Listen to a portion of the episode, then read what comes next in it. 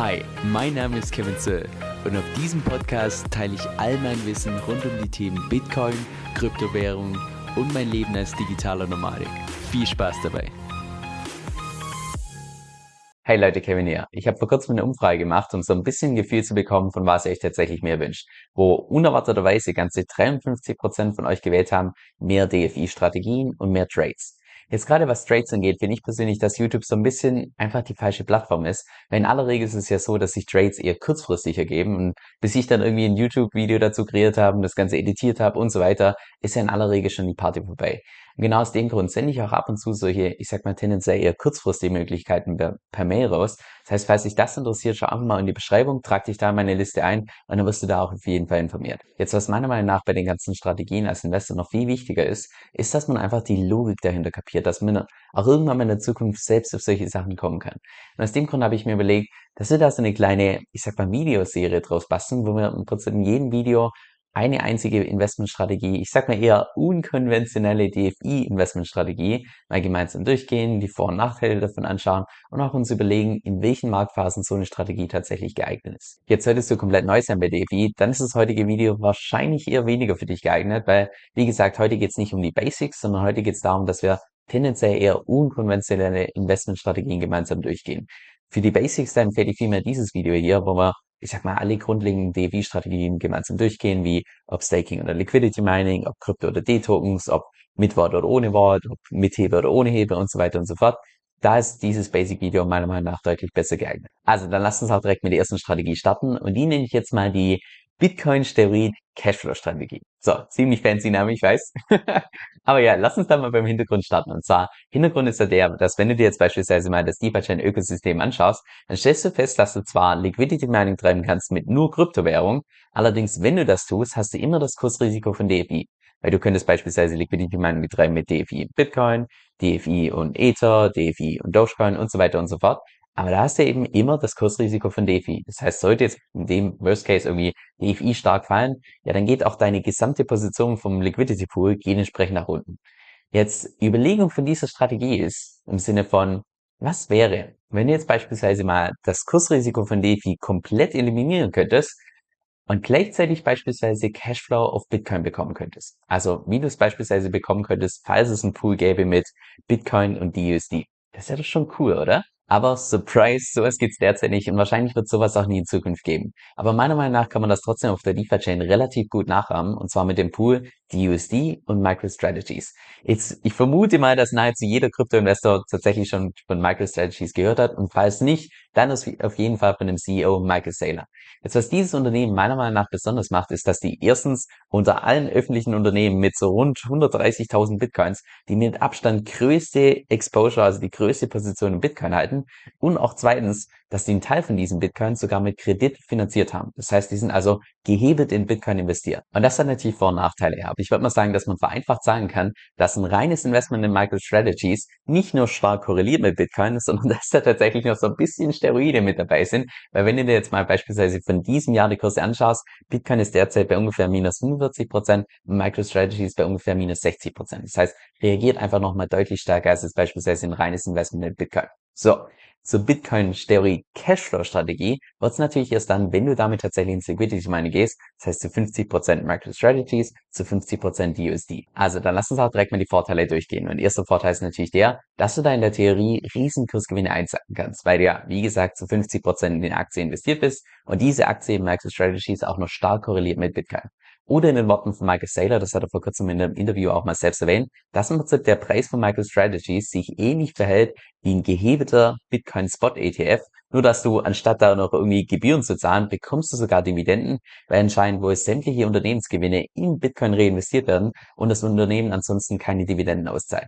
Aber wie gesagt, das kam vom CEO selbst, das heißt, sollte man immer so ein bisschen mit Vorsicht genießen und eher kritisch hinterfragen, ob das denn tatsächlich so ist. Dann zweiter Vorteil, dass du da eben kein Kursrisiko von DFI hast. Das heißt angenommen, wenn jetzt beispielsweise DFI um 20% fällt und Bitcoin konstant bleibt, dann solltest du da, also klar, die APR sinkt natürlich ein bisschen, weil DFI entsprechend gesunken ist, aber du solltest zumindest, was den Wert von deinem Investment angeht, keinerlei Änderungen sehen. Also wie wenn du tatsächlich Liquidity Mining betreiben würdest mit Bitcoin und DUSD. Und drittens, dass du da auch eine überdurchschnittlich hohe APR bekommst. Und die Gründe dafür sind wahrscheinlich zweierlei. Einer Einerseits, weil ich das Gefühl habe, dass relativ viele Leute diesen Pool vermeiden, weil es da tendenziell ein hohes Risiko gibt von diesem Impound Loss, also von diesem Poolverschiebungsverlust. Und auch zweitens, weil ja, MicroStrategies einfach eine starke Volatilität hat. Und das bedeutet einerseits, dass beispielsweise die Anteile von DFI Block Rewards regelmäßig teilweise erhöht werden oder zumindest konstant bleiben, während andere tendenziell sinken. Und auch andererseits, dass je mehr Volatilität, desto besser zum Traden. Das heißt, dadurch wird auch so ein Stück weit das Trading-Volumen einfach nach oben gehen. Und ist das Trading-Volumen oben, heißt das auch gleichzeitig, dass natürlich mehr Kommissionen anfallen und dementsprechend die Liquidity-Mine einfach besser belohnt werden. Jetzt zu den Nachteilen. Und den allerersten Punkt habe ich da gerade schon angesprochen. Und zwar, dass du da tendenziell ein relativ hohes Risiko hast von diesem Imperm Loss, also diesem Pool-Verschiebungsverlust. Weil angenommen, du steigst jetzt beispielsweise in diesen Pool ein, wo Bitcoin am absoluten Peak ist. Und danach, wie beispielsweise auch in den letzten Zügen, fällt Bitcoin im Zeitverlauf um 80 Prozent, vielleicht sogar 85 Prozent, dann würde das bedeuten, angenommen MicroStrategies macht genau das gleiche, fällt beispielsweise um 85 Prozent, dann hättest du da in diesem Pool teilweise einen Imperm Loss von bis zu 32 Prozent.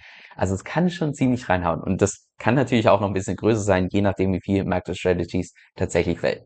Jetzt das Coole an diesem Imperm Loss in dem konkreten Beispiel ist ja, dass MicroStrategies einfach stark korreliert mit Bitcoin.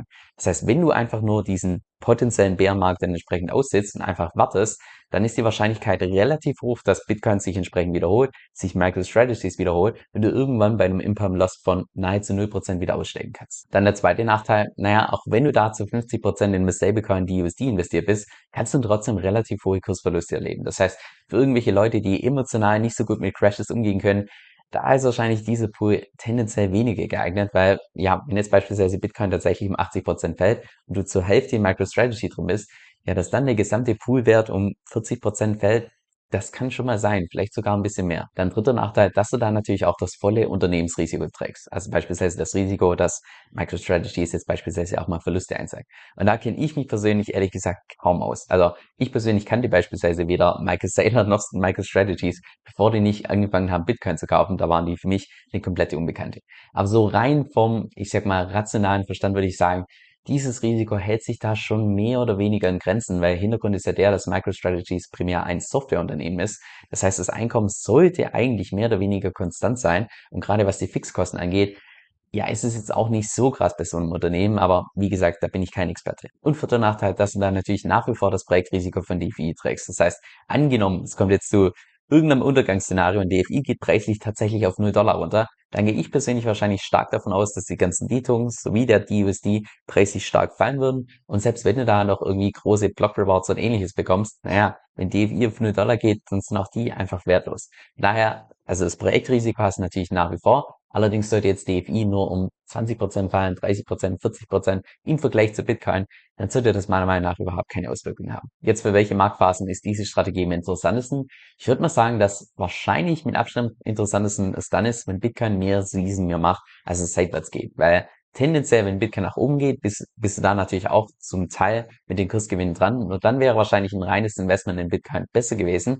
Und wenn es nach unten geht, naja, MicroStrategies korreliert stark mit Bitcoin. Von daher wird es natürlich, wenn du, wenn es nach unten gehen, würdest du da entsprechend Verluste machen. Das heißt, wahrscheinlich primäres Szenario, wenn tatsächlich Bitcoin tendenziell eher seitwärts geht.